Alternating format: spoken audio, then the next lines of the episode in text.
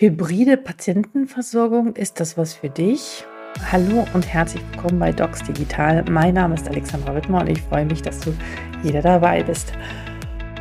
Dieser Podcast ist für dich geeignet, wenn du eine innovative Ärztin oder Arzt bist und Lust hast, die digitale Medizin und den Kulturwandel mitzugestalten. Heute dabei ist die Susanne Kreimer.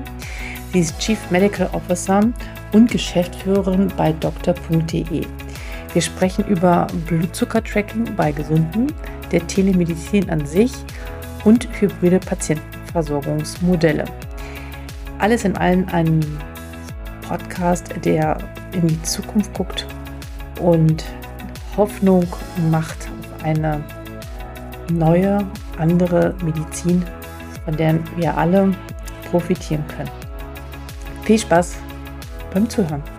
Hallo und herzlich willkommen bei Docs Digital. Mein Name ist Alexandra Wittmer und ich freue mich heute, die Susanne Kreimer zu Gast bei mir zu haben. Sie ist Geschäftsführerin und Chief Medical Officer bei doktor.de. Schön, dass du da bist. Vielen Dank für die Einladung, lieber Alex. Äh, liebe Sonne, du hast einen ähm, sehr spannenden Lebenslauf, weil du bist Medizinerin und auch Betriebswirtin, aber als erstes hast du Betriebswirtschaftslehre studiert. Wie kam das und warum hast du dann noch Medizin hinterher gemacht? Erklär mal, erzähl mal ein bisschen von deinem Werdegang. Das ist eine sehr gute Frage. Ähm, also tatsächlich ist es so, als kleines Kind hat man ja ganz viele Träume, äh, vor allem was man werden möchte, wenn man groß ist. Da überlegt man dann mal Pilotin zu werden, dann überlegt man irgendwann äh, vielleicht zum BND zu gehen und Spion zu werden und dann natürlich auch Arzt oder Ärztin zu werden. Das gehört natürlich dazu. Ähm, und tatsächlich war das dann auch einer der Kindheitsträume, immer Medizin zu studieren. Allerdings ähm, ist in tatsächlich meinen Teenagerjahren meine Eltern beide an Krebs verstorben und ich konnte mir tatsächlich nach dem Abi einfach nicht vorstellen, Medizin zu machen deswegen. Und dann habe ich mich gefragt, was ist ein gutes Fundament, egal wohin man später mal im Leben geht, ob man dann wieder eine Ärztin wird oder vielleicht in eine ganz andere Richtung geht, vielleicht auch als Spion oder Spionin, ähm, was kann man gut äh, studieren? Und dann habe ich gesagt, Betriebswirtschaftslehre ist sicherlich etwas, was einem ein sehr gutes Fundament bietet. Und äh, dann habe ich mich natürlich auch gefragt, wo studiert man das am besten? Und dann habe ich mich für die WHU, die Wissenschaftliche Hochschule für Unternehmensführung, mhm. in Feinda entschieden. Und ähm, bin eben, nachdem ich dort meinen Abschluss erworben habe, dann nochmal zum Studium an die Charité gegangen ähm, und war relativ viel auch im Ausland unterwegs, von Kapstadt über Singapur nach Sydney, habe mir ganz viele unterschiedliche Systeme angeguckt, hatte ganz viele Heureka-Momente in diesen Stationen und ähm, bin dann e-, eben zunächst in die Urologie der Charité gegangen als Ärztin und dann kommen wir aber eben zu diesem Punkt, wo, glaube ich, ganz viele Ärzte und Ärztinnen äh, zu kommen, dass ich eben festgestellt habe, wie ossifiziert oder sklerosiert dieses System ist. Und äh, das konnte ich eben mit meinem eigenen Geist, also mit meiner Kuriosität, mit meiner Neugier, äh, mit meinem Wunsch nach Innovation und Progress äh, nicht vereinbaren, so dass ich dann irgendwann die kurative Medizin verlassen habe. Ja, das war jetzt aber ganz schnell und ganz viel. Jetzt muss ich einmal kurz nachhaken. Ähm, du hast von so bestimmten Momenten berichtet, die, wo du gesagt hast, boah, kannst du uns mal für einen Moment erzählen, wo du gedacht hast, das, das, das, das kann nicht so sein, das will ich so nicht haben? Ähm, ich glaube, eins, einer der Momente war, dass ich irgendwann ein Telefonat mit der IT der Charité hatte und man mich gefragt hätte, wie ich dann wüsste, wie man Tickets anlegt äh, für das System, also auf das, das KISS-System ähm, mhm. der Charité. Und ich fand das so eine bezeichnende Frage, weil ich immer dachte, äh, Tickets anlegen für die IT ist ja genau etwas für die Anwender gemacht. Aber dass sich dann die IT quasi wundert, dass das jemand versucht oder kann, äh, das fand ich schon, das äh, war für mich so ein Revealing-Moment, dass ich so dachte, ach so, ja, in der Medizin ist das etwas anders. Und dann natürlich die äh, Male, wo dann irgendjemand einem sagte, aber das haben wir doch immer schon so gemacht. Warum sollten wir denn das ändern? Ähm, ich glaube auch ein ganz, ganz beliebter Satz in der Medizin, das war früher immer schon so, lass es uns doch so belassen, weil das Alte ist sehr gut. Mhm, genau, da sprechen wir noch ein bisschen genauer drüber, aber das ist ein Satz, den du nicht mehr hören kannst und ich auch nicht. Ähm, aber das hatte ich äh, alles dazu bewogen, äh, dann doch relativ schnell. Ich meine, das ist natürlich super mit deinem Doppelwissen sozusagen, ähm, selbst was zu gründen. Und dann warst du in deiner ersten Gründung, warst du, hast du, warst du Mitgründerin oder Hauptgründerin von Hello Inside, oder? Also ich bin Genau, exakt. Also ich bin zunächst tatsächlich nach der Klinik erstmal zu einem Unternehmen gegangen, was damals Hasso Plattner gegründet hatte in Potsdam, äh, mhm. Data for Life, ähm, mhm. und habe danach äh, selbst gegründet in Wien äh, Hello Insight ähm, als Gründerin äh, mit zwei Gründern zusammen aus Wien und ähm, habe dann aber Hello Insight verlassen und bin jetzt tatsächlich, wie du eben auch schon gesagt hast, bei Dr.de als Geschäftsführerin und Chief Medical Officer. Wie kamst du der, also ich weiß, äh, ich habe schon mal mit der Anne darüber gesprochen, die jetzt auch bei Hello Insight ist, aber wie, genau. wie kamst du auf diese Idee, was ich natürlich auch in diesem Podcast möchte? Ich möchte Kolleginnen und Kollegen dazu anzuregen, ähm, eigene klinische ja. Erfahrungen vielleicht auch in ähm, in äh, Geschäftsideen mit umzusetzen oder sich mit anderen zusammenzutun, weil sie so viel Wissen haben, was halt nicht genutzt wird. So, ähm, wie ist wie ist euch die Idee gekommen? Also mir ist die Idee tatsächlich damals gekommen, weil wir hatten, ähm, ich hatte back in the days einen Genetikprofessor, der hat immer gesagt, Genes load the gun while lifestyle pulls the trigger. Und jetzt weiß ich nun mal, ob eben meiner familiären Disposition, dass ich nicht die beste genetische Voraussetzung habe, um lange zu leben. Und ähm, die Frage ist natürlich, was tut man mit seinem Lifestyle? Also wie kann man seinen Lifestyle mhm. adaptieren, damit man trotz eben vielleicht einer gewissen Disposition, die da ist, nicht krank wird. Und dann sind wir bei dem Thema Prävention. Und ich habe damals etwas gesucht, was mich compliant hält. Und es gibt ja diesen schönen Satz, what you measure will improve. Und dann mhm. habe ich mich halt gefragt, was misst in meinem Körper möglichst on a daily basis, also möglichst konstant etwas, also einen Parameter und wenn es nur ein Surrogatparameter ist, aber ein Parameter, von dem ich sagen kann, ich versuche den zu optimieren für mich oder mhm. ich versuche zumindest mir den anzuschauen und zu schauen, welche Potenziale gibt es da. Und dann bin ich auf den Blutzucker gekommen. Warum Blutzucker? Weil man eben den Blutzucker nicht anlügen kann. Ja, äh, dem kann man nicht vormachen, man hätte man, man hätte Sport gemacht. Der weiß, wenn man es getan hat und wenn man es nicht getan hat, ähm, der lügt auch nicht, was das Essen angeht. Also auch wenn man sich ja selbst häufig gerne mal belügen kann, im Sinne von, ah, vielleicht habe ich weniger Schokolade gegessen, als ich dachte. Äh, den Blutzucker kann man dahingehend nicht belügen. Den kann man auch nicht belügen, was Stress angeht, auch Stresslevel. Also dass dann irgendwie der Baseline hochgeht, zumindest sehe ich das bei meinem Blutzucker. Ich sehe, ob ich in der Sauna war, ich sehe, ob ich kalt geduscht habe. Also mhm. ähm, und dieser Parameter, den bestimme ich jetzt, ich glaube, seit vier Jahren knapp und ähm, der hilft mir wirklich compliant zu bleiben in meinem Essverhalten, in meinem Sportverhalten und mich selbst zu optimieren, wenn man so möchte. Und Nutzt du das immer oder nur immer zwischendrin mal?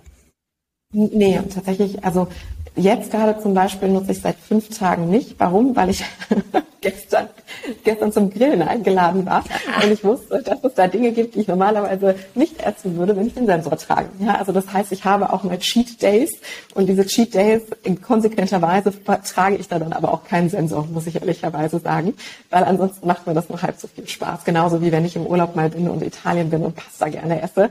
Ich weiß, was mit meinem Blutzucker passiert und deswegen äh, trage ich den Sensor dann nicht, damit ich, also damit ich nicht hinten, hinterher mir etwas madig rede, ja. was in dem Moment des Genusses mir sehr viel Freude gemacht hat. Ich glaube, dieses, äh, ich meine, das ist ja Biofeedback par excellence und genau. dieses ähm, wird ja. sozusagen die, den Veränderungswillen überhaupt Veränderungen äh, voranzutreiben und dieses unmittelbare ja. Rückmeldung. Ich habe das ja auch damals mit Anne äh, parallel äh, auch, auch mal ausprobiert ähm, auch nachdem wir mal gesprochen hatten, ja. äh, war ich schockiert, was da so passierte. Und, ähm, und, und das, manchmal wollte ich so, ich will es gar nicht wissen, ich will es gar nicht ja. wissen. Ja. Genau. Wenn ich jetzt das esse, dann geht's wieder so nach oben Richtig. und ähm, dann vermeidet man das auch irgendwie gerne, weil man stellt sich auch nicht genau. immer sehr gerne jeden Tag auf die Waage, ne? Also weiß, weiß, ja. das ist auf alle Fälle spannend und wird sozusagen überhaupt die ganze, äh, das ganze System Prävention überhaupt Gesundheit total verändern, weil das ist ja nur ein Parameter. Ich glaube, wir werden irgendwann auch Cortisol messen und sozusagen. Cortisol in, in, in Zusammenhang mit Stress das wird ja. auch, äh, also ich weiß gar nicht, ob es das schon gibt, das weißt du sicherlich besser. Ähm, also wenn, wenn wir das wirklich messen können ja. und dann sehen, okay, Cortisol oder Adrenalin steigt an, jetzt sollte ich doch vielleicht mal was anderes tun. Also wirklich den Sympathikus und Parasympathikus äh, sichtbar machen in einer App, in Anführungsstriche. Ja. Das wird doch gigantisch. Also ich mittlerweile, aber gut, ich habe das jetzt auf vier Jahre für mich getrackt. Also ich sehe mittlerweile, wann sich mein Baseline-Wert verschiebt und ich kann das mittlerweile korrelieren mit dem Stress. mit dem Stress. Mit, dem, halt mit, dem, mit dem Cortisolwert wahrscheinlich. Also Cortisol ne? gar nicht, nee, Cortisol bestimmt ich nicht, aber alleine mit dem, mit dem Baseline äh, Blutzuckerwert. Auch wie ich morgens ah, aufwache. Okay. Also ich merke schon, ob mein Blutzucker morgens eben mal hochschießt auf 100. Äh, Im mhm. Sinne von, äh, habe ich abends meditiert vor dem zu Bett gehen, habe ich das nicht getan, was habe ich für einen Tag. Also das ist unglaublich spannend, was man da für Learnings draus haben kann. Und da sind wir jetzt noch nicht auf der Krankheitsschiene. Ne? Also nee, nee. ich sehe mittlerweile 24 bis 48 Stunden, bevor ich Symptome verspüre, dass mein Blutzucker vor allen Dingen nachts anders reagiert als normalerweise, so dass ich weiß, ich werde krank. Und ob das jetzt Impfungen sind, etc. pp. Also Sonnenstrahlung auch. Genau, es ist so ja. spannend, was man da mhm. einfach sehen kann. Und deswegen, also ich muss sagen, ich liebe das. Also das ist total toll. Ja, spannend. Also ich, ich, ich glaube auch, äh, vor paar Jahren dachte ich immer noch, oh, diese ganzen Leute, die immer alles tracken, aber wir werden davon nicht mehr drum herum kommen. Und ich glaube, es, es wird auch bis zu einem gewissen Grad auf alle Fälle zu viel mehr Gesundheit äh, ja. führen. Ja, genau. Ähm, aber das ist jetzt gar nicht so heute unser Thema, das Thema Daten und Erhebung von, von Parametern. Wir wollten jetzt erstmal über deinen aktuellen Job nochmal sprechen. Und zwar bist mhm. du der Geschäftsführerin und äh, CMO bei Doktor.de. Was macht ihr? Was ist da deine Aufgabe? Ich äh, bezeichne mich immer als Chief Everything Officer. Ich mache alles, ja. Also von, okay. von, vom Blumengießen über Verträge unterschreiben äh, zu allem. Also es ist, äh, man macht als Geschäftsführer eines Start-ups, so würde ich uns im, im, deutschen Markt dann nämlich noch beschreiben, wirklich alles, alles, alles, wo eben Hände, äh, Hände gebraucht werden. Ähm, was machen wir bei Doktor? Ähm, wir tatsächlich sind ein hybrider Anbieter für Gesundheitsleistungen, um das jetzt erstmal so mhm. ganz abstrakt zu beschreiben. Wir haben eine digitale Säule und eine physische Säule. Auf der digitalen mhm. Säule sind wir Telemedizinanbieter, einer der ersten, der tatsächlich auch ein sogenanntes Doctor-on-Demand-Konzept hat, was bedeutet, dass bei uns keine Telef äh, Telefonbuchung, sag ich schon, Terminbuchung vorab notwendig ist, sondern man kommt bei uns in die App, in die Doktor.de App, die es nativ als iOS und Android App gibt tatsächlich. Ähm, man geht durch einen Registrierungsprozess, der ungefähr so drei Minuten dauert und äh, dann kommt man in einen sogenannten Anna-Flow. Anna ist unsere nette digitale Assistentin, äh, mhm. die symptomorientiert Patienten befragt hinsichtlich ihrer Symptome, weshalb sie eben ärztliche Betreuung oder Beratung erwünschen. So, nachdem man das gemacht hat, kommt man bei uns direkt in ein digitales Wartezimmer und aus mhm. diesem digitalen Wartezimmer, so wie man das aus der Praxis halt auch kennt, ziehen die Ärzte und die Ärztinnen ziehen das natürlich jetzt nicht literally gemeint, ja, aber holen sich eben die Ärzte und Ärztinnen die Patienten und betreuen und behandeln die dann eben telemedizinisch. So, das ist die digitale Säule. Zeitgleich möchten wir halt gerne bei Doktor tatsächlich die Patient Journey, also das, das, was der Patient momentan erlebt, komplett verändern und hybrid denken. Das heißt, digital plus ambulant sollte mhm. eben eine ambulante Weiterbehandlung für den Patienten notwendig sein. Und deswegen ist es gerade so, dass wir selbst eben ambulant, ambulante Versorgungszentren errichten ja, mhm. was für mich als Ärztin auch total wichtig ist, nicht nur, weil ich dem Patienten die bestmöglichste und vor allem qualitativ bestmöglichste Patient Journey geben möchte, sondern eben auch, weil ich davon überzeugt bin, dass wir das Arbeitswesen der Ärzte und Ärztinnen komplett neu denken müssen, um den Arztberuf auch weiterhin attraktiv zu machen. Weil so wie es gerade aussieht, ich kenne extrem viele Kollegen und du wahrscheinlich auch, Kollegen und Kolleginnen, ja, die keine Lust mehr haben, in diesem System zu arbeiten, so wie es ist. Die sagen, ich suche mir was anderes, ob das in der Wirtschaft ist, ähm, oder die vielleicht auch ins Ausland gehen, weil sie in der Schweiz bessere Arbeitsbedingungen vorfinden.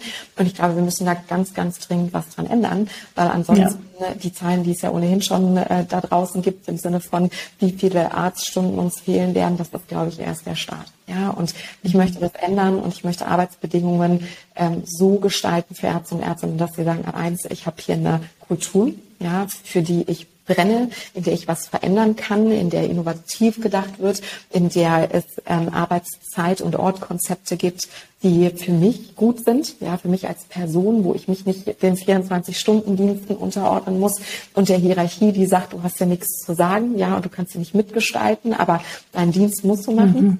Und ich, ich möchte das oder wir möchten das halt sehr, sehr gerne ändern und sowohl die Patient Journey als auch die Arzt Journey neu denken. Mhm. Was für Ärzte sucht ihr denn? Wir suchen momentan Allgemeinmediziner und Internisten und Internistinnen ähm, mhm. mit Niederlassungen, die gerne auf unserer Plattform arbeiten möchten. Ja, also mhm. Patienten und Patientinnen telemedizinisch betreuen wollen. Und natürlich suchen wir jetzt auch für unsere eigenen medizinischen Versorgungszentren Ärzte und Ärztinnen, die Lust haben, in, einem, in einer Uni innovativen Unternehmenskultur mit uns zusammenzuarbeiten, die Lust haben, ich sage jetzt mal die grüne Wiese, die zum Teil da draußen es ja noch gibt, zu gestalten hands-on mhm. zu gestalten, ja, die keine Angst davor haben, dass bestimmte Prozesse noch nicht vordefiniert sind, sondern dass sie definiert werden müssen, die Lust darauf haben, mit einem Produktteam zusammenzuarbeiten, ja, die Lust haben, gestalterisch tätig zu sein und die sagen, boah, ich habe vielleicht von dem, was ich so kenne, darauf habe ich keine Lust mehr, aber ich suche einfach was Neues, wo ich mich ausleben kann, wo ich eben mit meiner, mit meinem schöpferischen Geist einen Mehrwert stiften kann. Das klingt äh, sehr attraktiv. Wo sind denn eure Versorgungszentren? Wir starten jetzt mit Berlin tatsächlich, mhm. ähm, wo wir jetzt äh, nicht Mitte Berlin, sondern ein bisschen so in der, ich sag jetzt mal, in der Umgebung, ja, weil wir gesagt haben, so wir möchten auch dahin gehen, wo tatsächlich jetzt schon eine Unterversorgung herrscht. Ähm, damit starten mhm. wir jetzt. Wir gehen dann als nächste Stadt nach Hannover, haben jetzt in Hamburg äh, einige Standorte, die wir uns gerade genauer angucken. Und mhm. äh, dann werden wir auch in den Süden Deutschlands vor, äh, vorstoßen irgendwann. Ähm, aber natürlich wissen wir halt auch, ähm, selbst wenn wir schnell wachsen sollten, ja, und irgendwann vielleicht 20, 30 äh, Versorgungszentren haben, ambulant, sind wir immer noch ganz, ganz klein ähm, bei den hunderttausenden Niedergelassenen, die es da draußen gibt. Das heißt, wir legen natürlich unglaublich viel Wert auf partnerschaftliche Konzepte mit Medizinern, also mit niedergelassenen Medizinern, die es da draußen gibt.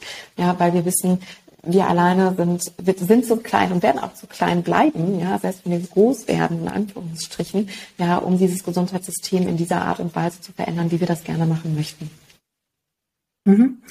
Ähm Geht es nur um ähm, mit Ärzten, die einen KV-Sitz haben äh, oder auch privatärztlich Tätige? Für, für unsere eigenen äh, medizinischen Versorgungszentren suchen wir natürlich gerade Ärzte, die vielleicht keinen KV-Sitz haben und nicht schon eine Praxis betreiben, sondern die halt Lust haben, angestellt zu werden. Aber auf unserer Plattform ist es tatsächlich so, da suchen wir eben Ärzte und Ärztinnen mit einer Niederlassung. Warum? Weil natürlich auch die Majorität unserer Plattform Patienten und Patientinnen GKV äh, versichert sind, ja, und das ansonsten nicht abgerechnet werden könnte. Okay. Jetzt mal eine provokante Frage, aber ich finde sie ja, wichtig, weil ich glaube, sie wird wahrscheinlich vielen jetzt den Kopf herumschwirren, so manchen ja. zumindest. Und zwar der Vorwurf, der immer dann wieder kommt, ja, da kommen da Investoren, die kaufen die ganzen Praxen auf mhm. und die sind ja immer nur am Gewinn orientiert und gucken gar nicht nach dem Patienten. Was sagst du denn mhm. Das ist eine super gute Frage. Du bist auch nicht die Erste, die mir die stellt. Ähm, ich kann tatsächlich diesen Vorwurf ein Stück weit verstehen. Ja, also mhm. ähm, das ist natürlich was, ähm, gerade in so einem sehr konservativen Bereich wie der Medizin, ja, muss man natürlich auch ähm, Vorsorge treffen, dass eben der Patient, dass es dem gut geht, dass er qualitativ hochwertige Versorgung bekommt, ja, und dass dann nicht, ich sag jetzt mal, Serviceleistungen angeboten werden, die keine medizinische Indikation haben. Ja, das ist total wichtig. Auf der anderen Seite sehen wir natürlich gerade auch im Markt, es fehlt unglaublich viel Geld. Ähm, Deutschland ist, was die Digitalisierung im Gesundheitswesen angeht, auf Platz 16 der Bertelsmann-Studie, ja, von Platz 17 mhm. ganz weit abgeschlagen. Ähm, und ich glaube, dass solche Unternehmen, wie wir es halt auch sind, also Dr. SE in Schweden, wie es Krü ist, wie es Tierklinik äh, ist und natürlich ganz viele andere Player da draußen im Markt, die Innovation dieses Marktes unglaublich voranschreiten lassen. Und ich glaube, wir brauchen ja. die. Und ich fände es ganz toll, wenn man das als Chance begreifen würde, auch von dem sogenannten Establishment, ja, sagen würde, hey, mhm. was können wir zusammen machen? Welche Ideen bringt ihr in den Markt? Welche Learnings hattet ihr in eurem Muttermarkt? Also bei uns ist es jetzt Schweden, ja, bei MedGate ist es ja Schweiz. Was können wir adaptieren auf den deutschen Markt, um die Prozesse hier so zu machen, dass wir sie fit für die Zukunft machen, von der wir wissen, dass jetzt gerade nur im hausärztlichen Bereich ein Drittel der Hausärzte sind Ü60. Ja, die demografische mhm. Entwicklung Deutschlands ist, ist also ich frage mich, was wir machen wollen oder wo wir stehen in 10 bis 15 Jahren, wenn wir nicht hier zusammen ein neues Konzept der Gesundheitsversorgung etablieren. Ja, und natürlich brauchen wir Effizienzgewinne, weil das, was jetzt gerade so abläuft, das werden wir zukünftig nicht mehr so leisten. Und ich mhm. tatsächlich muss sagen, ich habe Angst für mich, dass ich irgendwo in zehn Jahren in irgendwo einer Warteschleife hänge, ja, am Telefon, wo ich dann irgendwann verbunden werde nach, ich weiß nicht wo, ja, sonst wo in der Welt, weil wir in Deutschland keine Mediziner und Medizinerinnen mehr haben, die dem Aufkommen an, äh, an Nachfrage nach Gesundheitsservices, Dienstleistungen Herr werden können.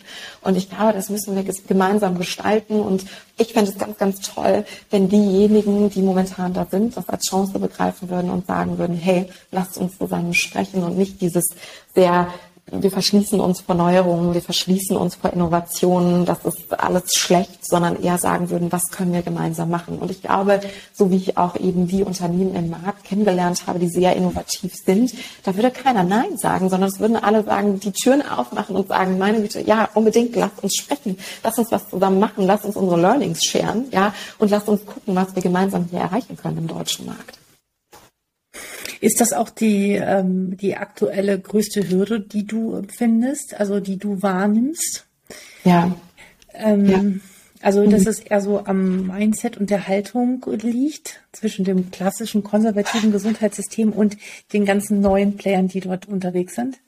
Ich glaube, das ist eine der Hürden. Und ähm, ich glaube ja. halt auch, also wenn wir über das klassische Gesundheitssystem sprechen, selbst da sprechen wir über ganz viele Player. Ne? Wir sprechen über die Politik, wir sprechen über, über die KV, wir sprechen über die Kammern und wir sprechen nicht zuletzt auch über die Ärzte und Ärztinnen. Weil ich habe jetzt eine, eine Umfrage, ich weiß gar nicht mehr, wer sie gemacht hat, der KMLP, ich, I don't know, aber da haben 72 Prozent der ambulant tätigen Ärztinnen angegeben, dass sie nicht glauben, dass Digitalisierung zu einer Versorgungsverbesserung führt. So, und 72 Prozent, ja. Und wenn man diese Zahl liest, bei den Klinikern übrigens waren es viel weniger, ich glaube ein Drittel. Ähm, wenn man diese Zahl liest, dann bekomme ich Angst, ja, weil natürlich wenn ich schon glaube, dass Digitalisierung nichts für die Patienten tun wird und zur Verbesserung der Versorgung beisteuern wird, dann ist ja auch meine Akzeptanz gleichzeitig bei Null oder in Minusbereichen. Und ich glaube halt, wir müssen insgesamt umdenken und wir müssen gemeinsam umdenken und vor allen Dingen müssen wir den Ärzten auch durch Digitalisierung eine Chance geben, Patienten und Patientinnen besser zu behandeln und betreuen. Warum, woran liegt das deiner Meinung nach, dass die Kolleginnen und Kollegen da so skeptisch sind? Also ich erlebe beide Lager, ne? Also es mhm. gibt wie immer alles. Aber Klar. woran liegt das, die, die so skeptisch sind? Ähm, ich glaube, das eine ist, dass Digitalisierung bisher vor allen Dingen in den Praxen als enormer Kopfschmerz erlebt wird. Ja, mhm. da haben wir die Telematikinfrastruktur, die nicht funktioniert, Total. Einführung des E-Rezepts, was nicht funktioniert, ganz viele Kosten, die damit einhergehen. Ja. Wir haben DSGVO plötzlich in den Praxen. Ja, der, die Ausgaben für Infrastruktur, also technische Infrastruktur, sind über die letzten Jahre exorbitant gestiegen. Ja.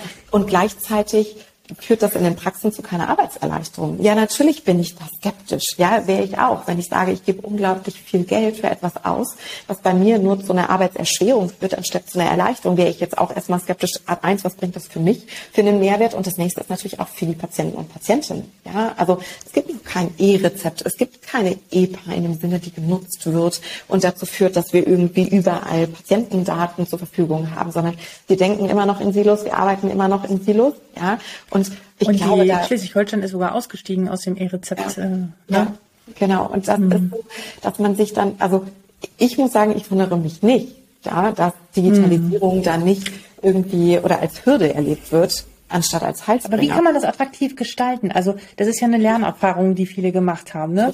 Äh, es ist teuer, es ist, kostet, ich, ich erlebe diesen Nutzen für mich und den Patienten, den unmittelbaren Nutzen erlebe ich nicht. Ich habe mal mit einem die Folge ist noch nicht veröffentlicht, äh, mit einem Herrn Professor Wache gesprochen, einem Medizininformatiker, der, der diesen Change in den Kliniken vorantreibt. Mhm. Und er sagte zu mir, es liegt an der falschen Kommunikation. Es wird den Leuten viel zu früh versprochen, es ist alles sofort gut, sondern es, es ist eine, eine, eine Wachstumsphase und es ist anfangs erst extrem ruckelig und unmittelbar der kurzfristige Effekt ist noch nicht zu spüren.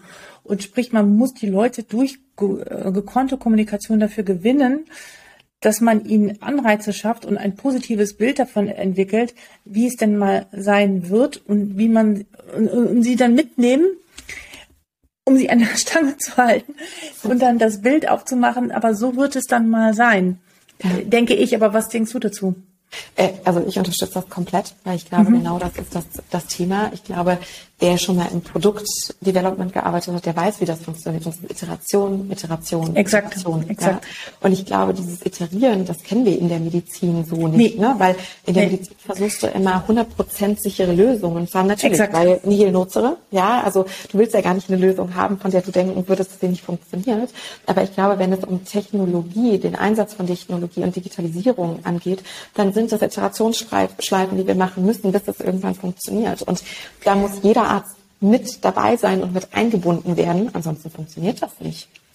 Das ist, glaube ich, auch ein Problem übrigens bei den DIGAs, bei den digitalen Gesundheitsanwendungen, dass viele Kollegen dann sagen, na ja, die sollen ja erstmal rumfummeln und dann, wenn es dann irgendwann so wirklich richtig, richtig fertig ist, dann, ähm, dann kann die, gucke ich mir das mal an. Und ich selbst habe selbst ja mit einer DIGA mal entwickelt und das ist ein da, laufender Prozess, der endet einfach nicht, ja. Ähm, und ähm, das ist ein, das ist ein total spannender Aspekt, den wir hier gerade ansprechen, dass wir nicht kennen, in diesen in diesen Phasen äh, zu arbeiten und äh, uns immer wieder anzupassen, sondern wir wollen es fix und so ist es so und das ist in der Leitlinie, da steht das da so drin und dann muss das jetzt auch so bleiben. Ja, genau. Aber das passt nicht mehr in die heutige Welt, ne? Nein, das passt nicht mehr in die heutige Welt, da hast du total recht mit. Und ich glaube, weil du das Beispiel jetzt bei den Digas ja auch nanntest, ne?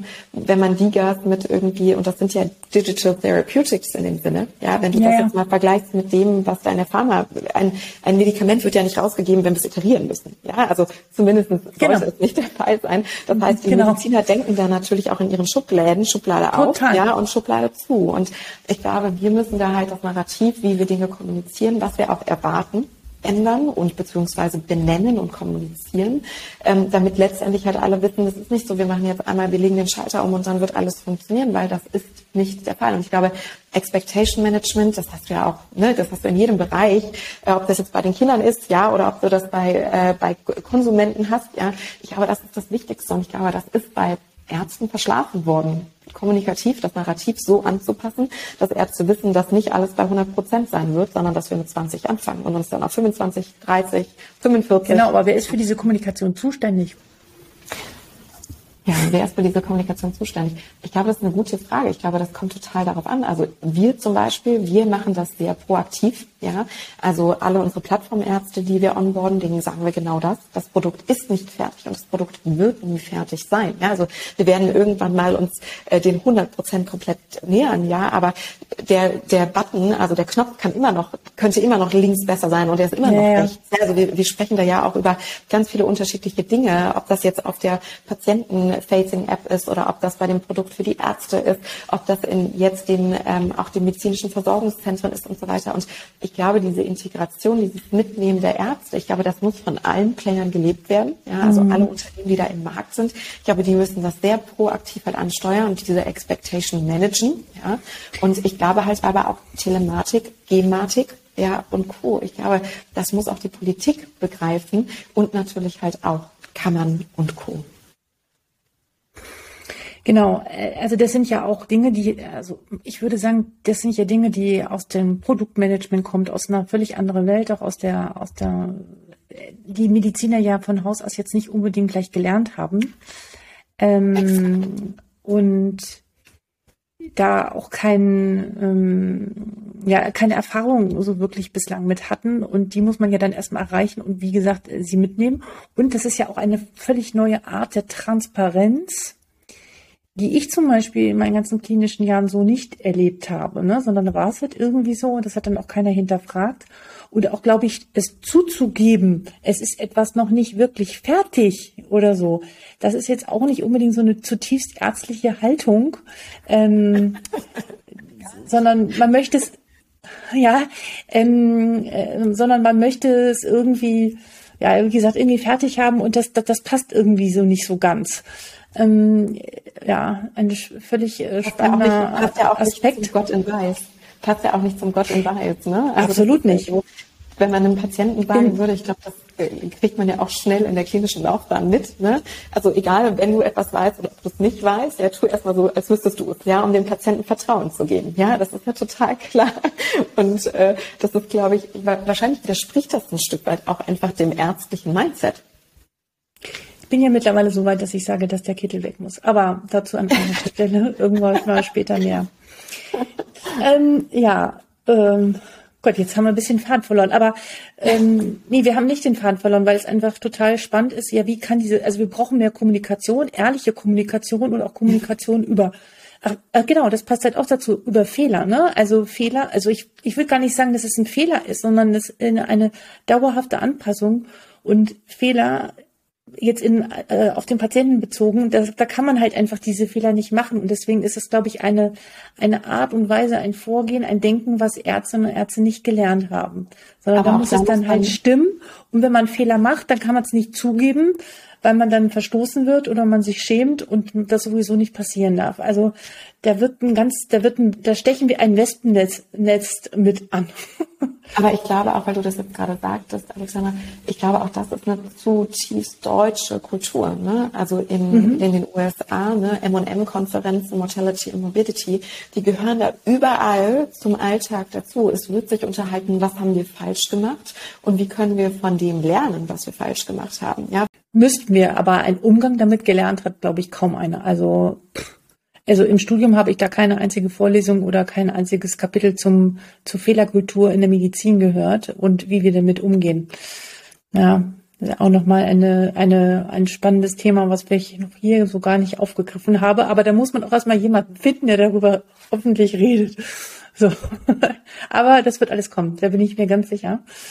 Ähm, ja, also um es nochmal zusammenzufassen, ähm, die Herausforderung ist äh, die äh, Kommunikation, die Leute richtig mitzunehmen und aufzuklären, dass es auch einfach seine Zeit braucht und nicht auf kurzfristige Effekte zu hoffen, dass alles gleich morgen toll ist, sondern dass, dass man wirklich Geduld braucht, um die, ähm, ja, die Bereitschaft wieder äh, zu erhöhen, auch unter den ärztlichen Kolleginnen und Kollegen, sich die Themen zu öffnen, weil es gibt, es gibt keinen Zurück mehr. Ja, also im Endeffekt derjenige, der nicht macht, mitmacht, der, der wird halt einfach abgehängt. Die Patienten werden nicht mehr kommen, wenn man kein Termintool hat, wo man buchen kann. Und die Patienten werden auch nicht kommen, wenn der Arzt irgendwann keine KI mehr verwendet oder äh, der Arzt äh, sich weigert, die Datenanalysen äh, anzugucken, die der Patient mitbringt. So. Also ich glaube, die Patienten werden immer autonomer, was auch gut ist. Aber trotzdem braucht es natürlich die ärztliche Expertise und es braucht eine Begegnung auf Augenhöhe und ähm, ich glaube, da sind wir, da wird es einen großen Wandel geben. Was ist deine Erfahrung ähm, in der Zeit jetzt bei äh, doktor.de mit der Arzt-Patienten-Kommunikation? Wie hat sich die oder wie verändert sie sich durch die Telemedizin? Was sind die äh, Erfahrungsberichte von den Kolleginnen und Kollegen, die bei euch arbeiten? Ist es irgendwie anders? Weil viele haben also in der Vergangenheit noch gesagt, nein, dann kann ich meinem Patienten nicht so nahe kommen und das kann man nicht vergleichen. Was ist so die Rückmeldung? Also ich glaube, ich bin mir nicht sicher, ob der, die Telemedizin tatsächlich der, der Treiber ist für eine sich verändernde Arzt-Patienten-Kommunikation. Aber was man schon merkt, ist, die Patienten sind informierter. Die Patienten fordern bestimmte Dinge sehr viel stärker. Die Kommunikation zwischen den Ärzten und den Patienten findet sehr viel mehr als auf Augenhöhe statt, ähm, als wir das wahrscheinlich noch vor fünf bis zehn Jahren kannten. Also dieses mhm. paternalistische, der Gott in Weiß, wir sprachen eben schon darüber. Ich glaube, das weicht so ein bisschen eher dem, hey, der ist so mein Berater, ja, und der hilft mir jetzt nochmal, weil ich kenne mich mit meiner Gesundheit ohnehin schon relativ gut aus, ja. Und äh, jetzt brauche ich aber noch mal jemanden, quasi, der mir sagt, was ich denn jetzt wirklich tun soll. Und also die Kommunikation ist dahingehend schon, glaube ich, auch von Patientenseite der Patient wird ja eh ohne, ohnehin mehr zum Konsumenten, ja, more demanding als das, was wir kennen. Ähm, mhm. Weniger im Sinne von, ich bin dir so dankbar, lieber Arzt, ja, sondern die Patienten wissen ganz häufig, was sie wollen. Und ich glaube, das fällt den Ärzten noch ein Stück weit auch schwer, eine neue Rolle anzunehmen, ja, weil das schon halt auch häufig, glaube ich, schwierig ist, sich als Dienstleister zu führen, in Anführungsstrichen. Ja, aber da kommt jetzt der Patient und der Patient sagt, hier, ich brauche uns ein, äh, ein Folgerezept oder äh, ich nehme immer schon die Pille und die geht mir jetzt gerade aus am Wochenende. Gerade das sind ja so Telemedizin-Themen halt auch noch häufig, ja, wo man ja schon einen sehr ähm, informierten, aufgeklärten Patienten hat, der dann plötzlich dir als Arzt sagt, so hier, das hätte ich übrigens gerne. Und ich glaube, das ist, glaube ich, schwierig für die Ärzte, mhm. dass sie auch langfristig, und da reden wir jetzt noch nicht über Big Data, noch nicht über AI, noch nicht über irgendwelche Symptomchecker à la ADA und Co., sondern da sprechen wir jetzt gerade noch über diese ärztliche Aufgabe, wie wir die kennen. Ich glaube, das Rollenbild wird sich ganz stark ändern. Und ich glaube, Ärzte müssen da für sich auch diese neue Rolle definieren, müssen sie finden und müssen sie akzeptieren. Und ich glaube, diese Akzeptanz ja, ich glaube, das ist was, das, das wird auch das wird auch spannend werden, nicht lustig. Das Total spannend spannendes werden, Thema. Da könnte ich ja stundenlang drüber sprechen. Also wie sich sozusagen die Rolle und Identität von Ärztinnen und Ärzten ja. in den nächsten acht bis zehn Jahren verändern wird. Ich will sagen, revolutionär grundlegend wird sie sich verändern. Ja, ja. Ähm, wir werden eine völlig neue Perspektive einnehmen müssen, aber auch einnehmen dürfen. Und ich finde, das hat ganz viele tolle neue Optionen, bringt sie mit sich. Ähm, und ich finde, dieses auf Augenhöhe miteinander umgehen ist äh, unheimlich wichtig. Und die Frage ist, brauchen wir, äh, was macht uns dann noch eigentlich aus? Ich habe auf alle Dinge auch noch nicht immer Antworten, aber die, die, die, die Entwicklung um uns herum, äh, die, äh, die digitale Medizin, die Patienten, alles fordern das von uns und das so, wie es mal war, auch wie du gesagt hast, dieser paternalistische Stil, der hat ausgedient. Mhm. Bin ich komplett deiner Meinung. Zum Schluss, gibt es ein Buch oder ein Sachbuch, was du gerne den Kolleginnen oder Kollegen empfehlen möchtest, wo du mal gelesen hast, wo du gesagt hast, das hat dich total fasziniert und ja, ist dir hängen geblieben? Ähm, oh Gott, es gibt so viele Bücher. Äh, ich glaube tatsächlich, ich würde einfach eins nehmen, was ich jetzt äh, vor kurzer Zeit gelesen habe. Und ja. das hat mir als Frau sehr geholfen. Ähm, und das heißt, das Arroganzprinzip ist äh, von einem Herrn, von einem Kommunikationscoach geschrieben worden. Und da geht es um vertikale und horizontale Kommunikation und ähm, da um viele Missverständnisse, die vor allen Dingen häufig zwischen Frauen und Männern, ob der unterschiedlichen Kommunikationsstile stattfinden. Und ich glaube, hätte ich dieses Buch mal vor fünf bis zehn Jahren gelesen, äh, das hätte ich mir zumindest gewünscht, weil ich glaube, es ist total spannend zu wissen, dass es halt zum Teil auch, und das heißt nicht, dass alles schwarz oder weiß ist, und es gibt natürlich auch gemischte Typen, aber dass wir gerade halt in der in der Art der Kommunikation uns auf unser Gegenüber einstellen müssen und es häufig zu Missverständnissen kommt, ja, weil man eben nicht von dem Gleichen spricht, obwohl man meint, vom Gleichen zu sprechen. Und äh, deswegen, ich kann das jedem ans Herz legen. Ich glaube, egal ob man in der Wirtschaft arbeitet oder im Krankenhaus, es hat mir enorm geholfen. Und äh, deswegen würde ich das jetzt einfach mal nennen. Super, ich kann das nicht. Ich, äh, schon, ich werde es auf alle Fälle verlinken. Gibt es noch einen letzten Gedanken, eine Inspiration? Ähm, etwas, was du noch gerne den Kolleginnen und Kollegen gerne mitgeben möchtest? Ähm, ja, ich glaube, wenn man sich so auch mal meine Karriere anguckt, dann ist die nicht geradlinig, sondern dann habe ich mhm. ganz viele Dinge gemacht, die man vielleicht normalerweise, wenn man so die Arztkarriere ansteuert, nicht tun würde oder zumindest nicht in Betracht ziehen würde. Und ähm, ich kann nur jedem sagen, und das ist, glaube ich, auch so mein Lebensmotto, wir haben alle nur ein Leben. Ja, also so, sollte man das so gestalten, wie man das möchte. Und es gibt dieses, äh, diesen schönen Spruch, change it, leave it or love it. Und das ist das, wonach ich halt auch lebe. Und äh, deswegen an alle Kolleginnen und Kolleginnen, die Lust haben, sich zu verändern, die sagen, vielleicht ist auch der ärztliche Werdegang, der Kurative nicht das eine. Traut euch, ja, geht neue Wege und äh, versucht es einfach auf, aus. Und äh, wenn man merkt, dass es eben nichts für einen ist, dann ändert man es und äh, versucht das nächste. Ja, vielen Dank dafür. Oder ich meine, man muss ja nicht immer unbedingt auch gleich den ärztlichen Beruf aufgeben, sondern man kann ja auch an Orte gehen, wo man neu stimmt. mitgestalten kann, die Medizin. Exakt. Das wäre mir noch ganz wichtig zu sagen, weil ich möchte jetzt hier nicht, äh, natürlich will ich auch ähm, äh, äh, Alternativen für Ärztinnen und Ärzte hier aufzeigen, aber wir brauchen ja auch diejenigen, die weiterhin Patienten versorgen und lasst uns doch wenigstens den Ort so schön gestalten, dass wir da auch wirklich gerne wieder drin arbeiten wollen. Ähm, das wäre mir total wichtig. Äh, und ähm, das, könnt, das kann man ja bei euch anscheinend jetzt demnächst dann auch mit tun. Insofern bin ich sehr gespannt. Liebe Susanne, es hat mir sehr viel Spaß gemacht. Vielen Dank für deinen Einblick. Besonders ähm, diese Gedanken, die wir da durchgespielt haben, die waren jetzt äh, für mich jetzt nach äh, fast 40 Folgen, das war jetzt ein völlig neuer Aspekt, den ich jetzt mir mal ganz schnell noch aufschreiben werde und noch weiter vertiefen werde. Vielen Dank Super. dafür. Ich wünsche dir äh, für äh, doktor.de ganz viel weiterhin Erfolg. Ich bin sehr gespannt, wohin es sich entwickeln wird und ich denke, wir werden uns auf alle Fälle widersprechen. Liebe Alexander, ich danke dir ganz herzlich für die Einladung. Es hat mir ebenfalls ganz viel Freude bereitet und ich wünsche einen schönen Nachmittag und freue mich ganz, ganz bald mit dir wieder in den Austausch zu kommen. Bis dann. Ciao. Bis dann. Tschüss. Vielen Dank für deine Zeit, dass du bis jetzt dabei geblieben bist. Ja, was war für dich das Wichtigste in dieser Folge? Schreib mir sehr gerne unter info@docsdigital.de. Ich bin der Meinung, dass hybride Patientinnen- und Patientenversorgung äh, das Modell der Zukunft sein wird und wir viel mehr unterscheiden werden zwischen wirklich ganz dringenden, sofort behandlungsbedürftigen Fällen, die einen persönlichen Kontakt vis-à-vis -vis ausmachen und den Fällen, die wir auch digital schon gut lösen können.